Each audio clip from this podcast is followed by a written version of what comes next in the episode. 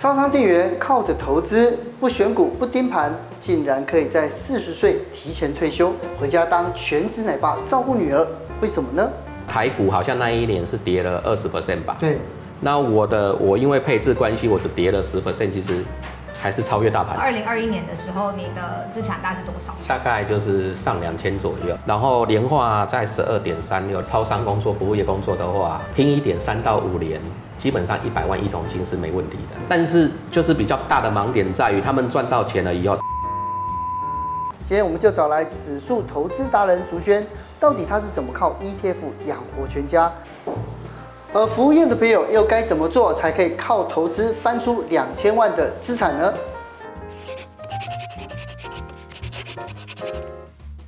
瑞正，我一直很好奇哦，就是你那个学生时代到刚出社会的时候，你有没有做过服务业？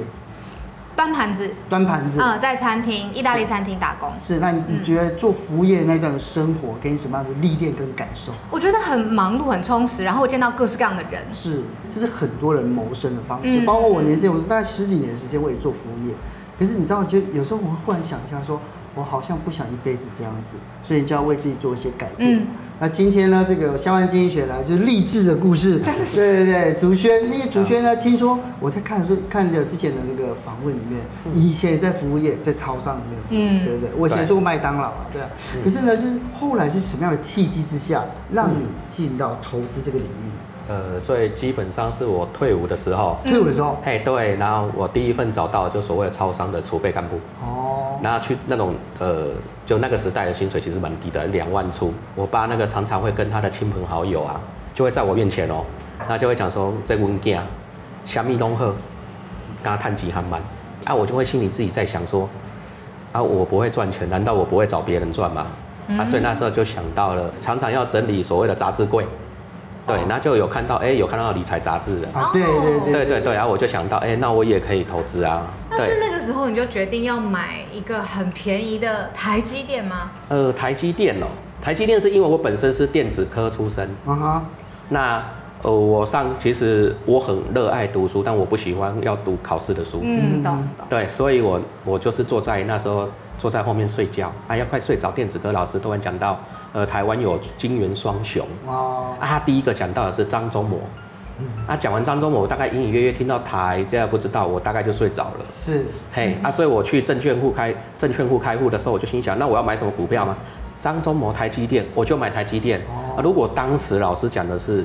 潮开头的话，啊，那就潮新城，那就联电。哎呀，万一不小心讲到泰，那泰电，那我就完了。对，你就没有听清楚。嘿，对对对对，对，所以我是那个是幸运的傻瓜。问题是我买台积电的时候，那时候是二零零二年，那时候它这个价格多少？我买在三十六块。三十六块。对，但是那时候其实我不知道，我就买了。啊，那时候是退伍下来的，薪水大概是几万吧，那我就赶快买一买。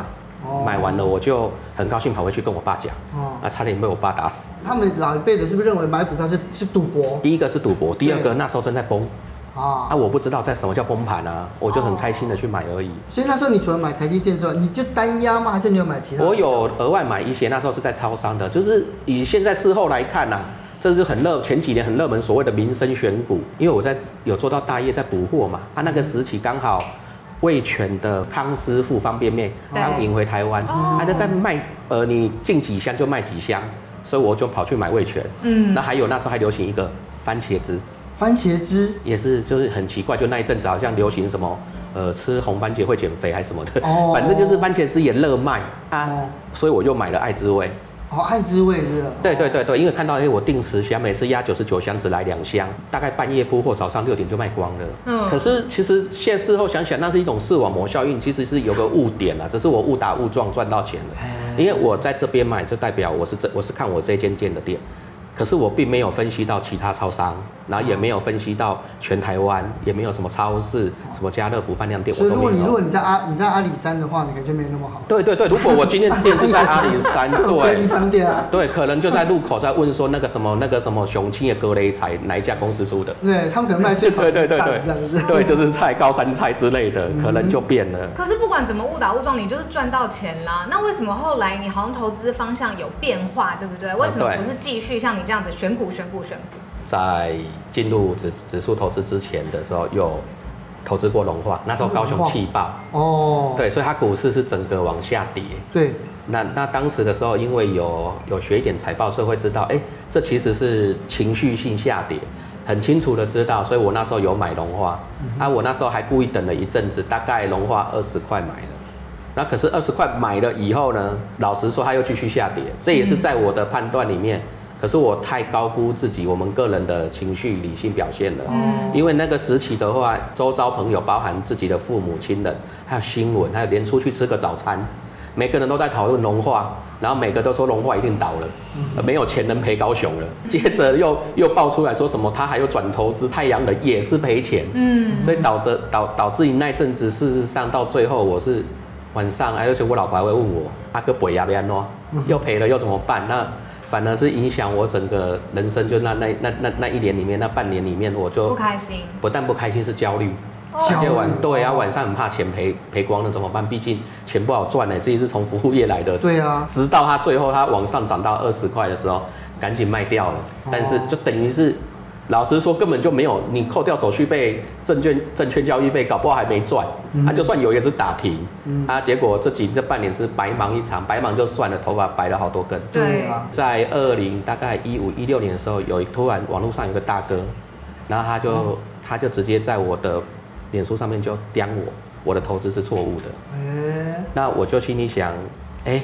那他刁我，我就要反击回去了。是啊，我还到图书馆去查资料。嗯哼，啊，在这过程中，我被他说服。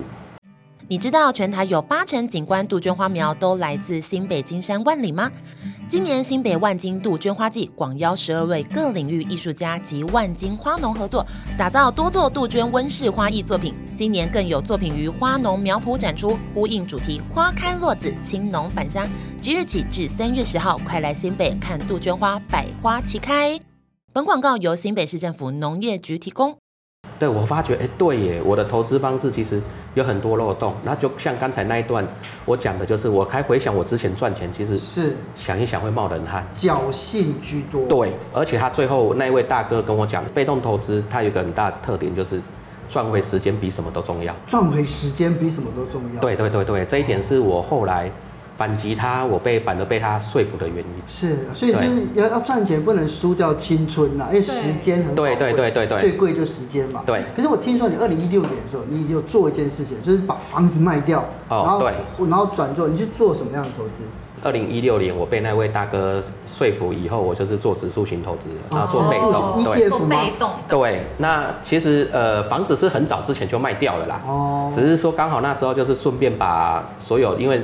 自己也被那一套就是信从了嘛，因为自己有回撤，然后完毕以后，我就把所有也不叫卖掉，我就把当时的股票之类的，包含台积电之类，我就也不能讲出清，我应该是说，我就把它从这个资产跳到另外一个资产，这叫资产配置，配置转置。对，你的个股就没有再继续加码了，然后对对对对对对 ETF，对对对，反而就配置到 ETF 了。是，我的投资方向就是九十 percent，我是把它投资在全世界 ETF，是，然后。五 percent 投资在那个 BNDW，就是全世界债型债券型 ETF。嗯，最后这个五 percent 这两个加起来，其实就是全世界房地产 REITs ETF。如果说你有你有勇气吗？这样 show hand 这样，我没办法哎。而且你是那时候七百万卖房子的钱，全部挪来买 ETF。就是卖完房子，然后还有一些存款，我们就整个还有一些之前的所谓的个股啊，像什么味全啊什么的。我就转过去了。七百万不是说他什么，我觉得我都做不了这个决定，很勇敢。不过我还看到一个更厉害的，是你四十岁那一年，你决定要完全退休，哎，专心当全职奶爸，为什么呢？我个人是没有财富自由，我只是把这个工作转移到另外一个，因为发你现在只是你是把你是把服务业转成投资。对，因为两件事，一个是我大概在二零一七年、二零一八年的时候，有点过劳的情况，然后然后又。都心里想，生命还是比较重要啊，真的，就毅然而然的先离开工作岗位。那加上后来生女儿的时候，跟老婆有有长谈讨论，因为我们赚其实钱最也不是我们人生的目的，钱应该是工具而已。那理财其实最不最主要的目的是要让我们的生活更幸福，而不是变成金钱的奴隶。嗯，所以我才决定就是说这呃女儿至少到六岁以前这一段时间，我决定我把我的工作。配置在我女儿身上，而不是配置在赚钱身上。嗯，然后我老婆她去工作，对啊，可是我很好奇哦，就是你像这样子的投资啊，那你的你的这个绩效如何？我的绩效其实就是像这一张表里面，二零一六年那时候整个投资进去，其实还有八点八四 percent 啊。嗯。然后这样子沿路下来，其实我们算到应该二四六八年了吧？嗯哼。大概七八年的时候，累积其实有翻倍的。嗯。然后年化在十二点三六，年化报酬率其实还可以讲法，就有人会讲年复利率。我觉得这几年是赚到了。就是中程中间大概二零一九到二零二一是蛮补的啦。对啊，啊就是刚好疫情那三对，刚好我女儿出生，哦、然后所以有少了我的收入，如果又又进去的话，可能会更好。主持人，你这样子投资报酬量出来，我很好奇，到二零二一年的时候，你的资产大概是多少？大概就是上两千左右。上两千，但是马上到了二零二二年，这个跌了快十趴。对对，你的感觉怎么样？呃，因为就是我都在顾虑，没感觉啊。那年底看到的时候会吓一跳啊。哦。只是说，其实因为看到了，从二零一六年投资到现在，它即便是跌了十十趴，我的报酬还是成长的。嗯哼。所以，我们人性偏误里面，就至少会自我安慰，至少还有赚呢。对啊。对啊，总不是变赔的，这是一个很大支撑点。你比较在乎女儿跌倒，那股票对对对对对对对对对对，我也不太知道说到底有跌不跌，但是就是事后。呃，事实上，台股好像那一年是跌了二十 percent 吧？对。那我的我因为配置关系，我只跌了十 percent，其实还是超越大盘。从某方面来讲，是是是等于赢大盘嘛。所以我觉得，如果说这个资产配置对，其实我们很多的来宾都讲也是对资产配置对的话，其实就是攻守合一嘛。抗跌啦，抗跌对。可是你知道，因为我因为这最近啊，这个高股息的 ETF 实在是太夯了。你知道昨天晚上我姑姑还打电话给我啊，我跟你讲哦，我看人家买那个 ETF 这样很好，知道吗？对。啊，你做财经节目，我就我说你你是听谁的啊？他说我听你的，说好像我有讲，我这是看我们节目了，对啊。可是你知道每一个专家想法都不一样，你你有你有真你有去买那个高股息的 ETF？我从头到尾都没有。你从头到尾都没有？为什么啊？它其实追踪的是一种叫做策略型指数，也就是说它是追高股息 ETF，它追追踪的就是所谓的。股息指数嘛，高股息指数，嗯，而那个高股息指数其实它是一个不公开、不透明的，哦，因为它涉及他们所谓商业基金公司的机密。我有打电话去问过，它不像零零五零是执行的，它可以，你我们可以在台湾期货交易所看到那个前五十名比例就可以算出来，对对对。那它到底是怎么这个指数是怎么预测明年会发高股息的？他们没有公开过。哦，从来没有公开。对，我打电话去问他，也是跟我说这是秘密。是。对啊，对于我一个说所谓指数型配置者，而且是以被动投资为主的、嗯、投资人来讲的话，我在乎的是我追踪的指数需要要透透明公开。是。而且我只追求跟市场一致的报酬。哦、嗯。对，就你没有要你你没有要溢价的那种超过很多的。对，对就是大盘赚十趴，我也跟着十趴就好。就好了。对对对对。那我觉得这个 心路历程啊，还有尤其是您在服务业的经验，就让我想到之前 YouTube 上面不是有一个系列《山道猴子》非常的红，里面的心态啊，就是其实服务业工作是很辛苦的，嗯、可是他们赚到钱之后，理财好像有一个盲点，你有观察到吗？做服务业基本上。呃，加盟的那边我不不再知不再知道情况，但是如果是直营店的话，直营系列的，就是比较大的盲点在于他们赚到钱了以后，因为他们的世界其实是封闭的。嗯，我们看起来好像说他他看起来好像说我们服务业对外接触很多客人，但事实上那是没有交流的。嗯，那封闭情况下，加上就是有点过劳了，就是多长时间工作，所以他们呃那个叫什么报复性消费吧？啊，对，对，所以他们赚到钱经常会不吝啬犒赏自己。犒赏自己，对对对对。然后还有就是服务业出走的员工，就是离职的，有超我我的经验，我不晓得别的是不是这样。我待过几个服务业里面的出走员工，有一大部分会变成保险员。哦，变保险员？为什么？对，我不晓得，他们就突然变成做保险了，他就会回头回来。因为以前的同事。对，然后然后卖人情债，就有人会一直买保险，那买的保单都就是储蓄型啊，投资型啊。对啊。属于不利于理财规划的。对。对。对啊！呃，觉得自己工作很累，想要报复性消费的，我觉得好像也很很正常，也不是只有服务业，那个很可以理解，对，你可以理解啊，对啊。所以你这真的就是说，如果说要提早退休，或者说轻松工作，我们可以就不用花那么多时间在工作，因为超商是一个非常辛苦的工作，对不对？就现在你的工作形式啊，就是也是很多人羡慕的。那如果说有人想要这么做的话，你会怎么样？呃，建议他做理财的规划？对服务业的年轻朋友，我给他们建议就是薪水分三份，各三分各三分之一。嗯哼。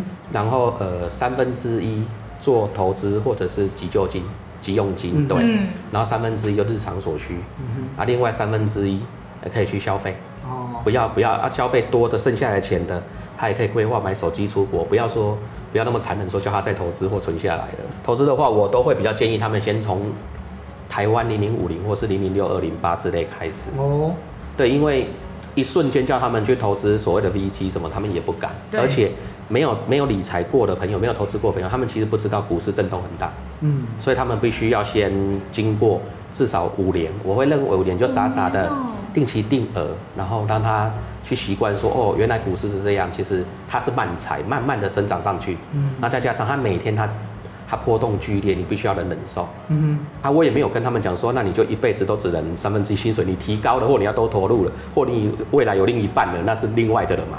对、啊，要自己会调会加钱，不是说我一个月三千，一辈子都三千。